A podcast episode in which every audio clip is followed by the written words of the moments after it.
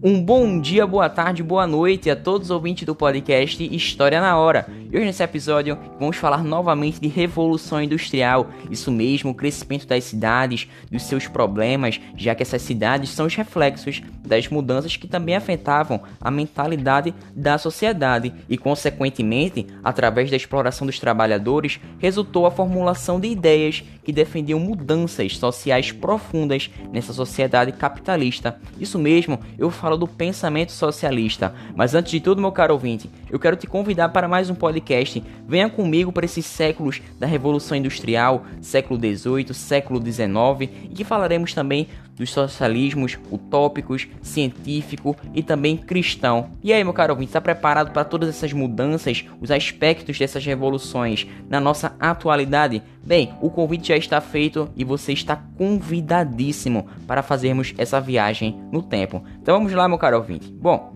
o deslocamento da população rural para os grandes centros urbanos foi um dos processos mais visíveis dessa revolução industrial.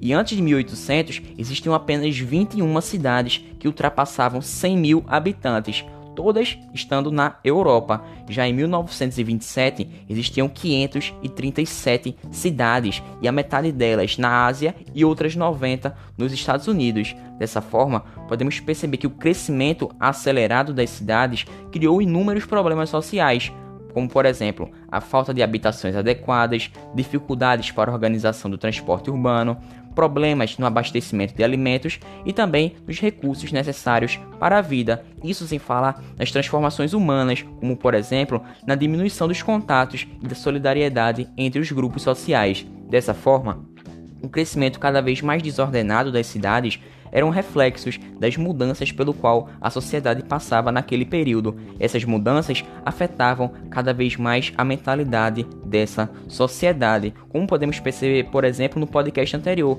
como quando falamos a respeito do controle do tempo, o tempo que passa a ser visto como eficiência produtiva, do bom inglês, time is money, ou no português, tempo é dinheiro.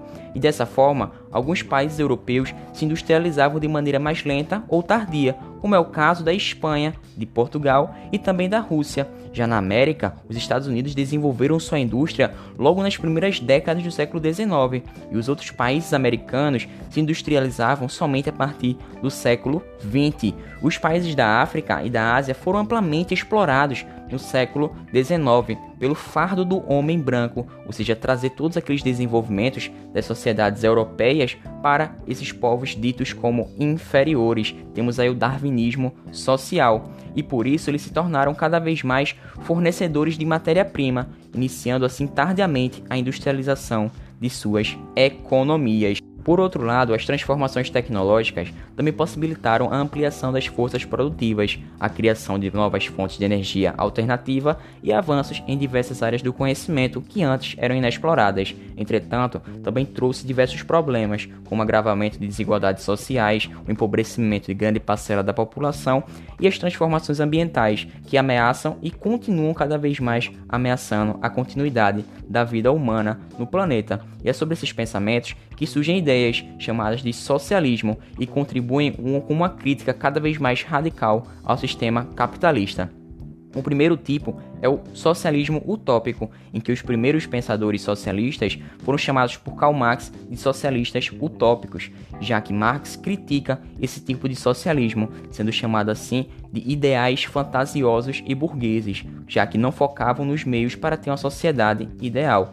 Podemos dizer que Joseph Fourier Henry de Saint-Simon na França e Robert Owen na Inglaterra desenvolveram propostas que tinham como objetivo a criação dessa comunidade com condições econômicas e sociais ideais, isso na mente dos apoiadores do socialismo utópico, pois sabemos que Marx criticou esse sistema.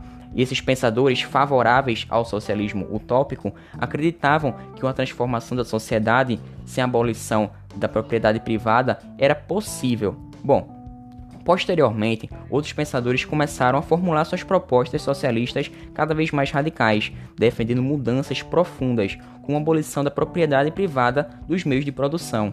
E aqui podemos dar destaque a Karl Marx e Friedrich Engels. Em que eles defenderam a ideia de que os próprios operários deveriam tomar o poder e implantar uma sociedade sem classes, tendo assim uma doutrina chamada de socialismo científico, ou também conhecida como marxismo. E Marx, assim, analisou essas transformações das atividades econômicas, desde a pré-história até o século XIX. E através desses estudos, Marx criou uma reflexão histórica revolucionária, já que ele começou a combinar o ponto de vista econômico e político para a análise da história, trazendo assim um materialismo histórico.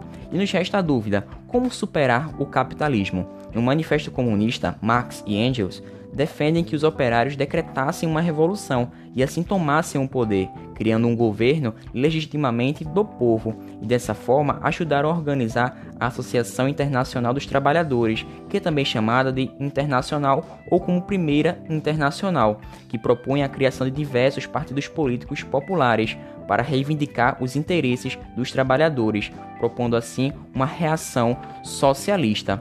Essas ideias de Karl Marx questionavam o liberalismo e denunciavam as desigualdades sociais, relacionando assim que as interações sociais entre os operários e proprietários despertariam a consciência de classe nos trabalhadores, que os levaria até uma luta para tomar o poder. E no comunismo, as classes sociais seriam inexistentes, já que não haveria necessidade de propriedade privada dos meios de produção, nem a necessidade de um Estado, e essas ideias comunistas foram consideradas como grande ameaça à sociedade burguesa. Mas e aí? Como que esse socialismo pode se misturar aos ideais do cristianismo? No século XIX, essa união foi possível, já que surgiam doutrinas capazes de unir os valores cristãos com os socialistas, e essas ideias consolidavam cada vez mais no ano de 1891, quando o Papa Leão XIII emitiu a encíclica Rerum Novarum, que, através desse documento, a religião deveria ser um instrumento capaz de eliminar as desigualdades sociais, porém não compactuando com a luta de classes, de modo que a moralidade e o amor entre os cristãos, trabalhadores e empregadores deveria ser o ponto de partida para essa justiça social. Porém, durante o século XX, a Igreja Católica desenvolveu e aprofundou essas questões sociais e políticas no Concílio Vaticano II, que aconteceu de 1962 até 1965 o que reafirmava cada vez mais o papel social e político que cada cristão deveria desempenhar. Porém, atualmente, muitos representantes conservadores da Igreja dizem que a participação dos católicos nessa vida política e social pode ser realizada somente através dos princípios cristãos ditos na Bíblia, sem necessidade de misturar com as teses marxistas, sendo assim a natureza espiritual como uma questão mais fundamental para os cristãos. Mas aí, meu caro ouvinte, está curioso para saber os reflexos dessa revolução industrial na nossa atualidade, na preservação ambiental, inclusive no nosso Brasil? Bem, eu fico por aqui e dou essa deixa para o nosso próximo podcast, que chama a tua curiosidade para essas questões atuais, que podem ser inclusive tema de sua redação no Enem. Então, muito obrigado, fiquem com Deus, até uma próxima, valeu, falou!